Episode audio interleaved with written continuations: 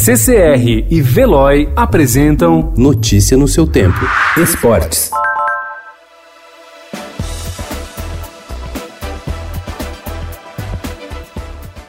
Pela primeira vez, o Comitê Olímpico Internacional admitiu a possibilidade de adiar os Jogos de Tóquio em razão da pandemia do novo coronavírus que assola o mundo e tem prejudicado a preparação dos atletas. Após reunião extraordinária ontem, o Comitê Executivo da entidade garantiu que a Olimpíada não será cancelada e prometeu dar a resposta final sobre a data do evento em quatro semanas. A Olimpíada está prevista para ser realizada entre 24 de julho e 9 de agosto deste ano. Já os Jogos Paralímpicos estão programados para 25 de agosto a 6 de setembro.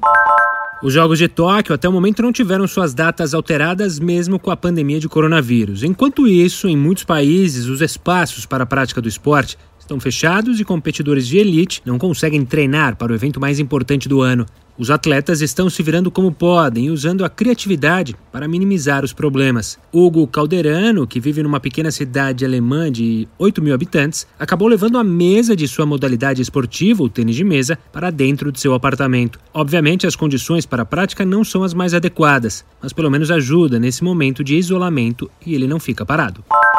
Nenhum país está sofrendo tanto com a pandemia do novo coronavírus como a Itália, que já superou a China em número de mortos por causa da doença. Entre os atletas brasileiros que estão no país, três importantes nomes têm enfrentado limitações para se preparar para os Jogos de Tóquio, mesmo sem saber se a Olimpíada será de fato realizada em julho. Os jogadores de vôlei Leal e Bruninho, assim como o velejador Robert Scheidt, estão morando lá.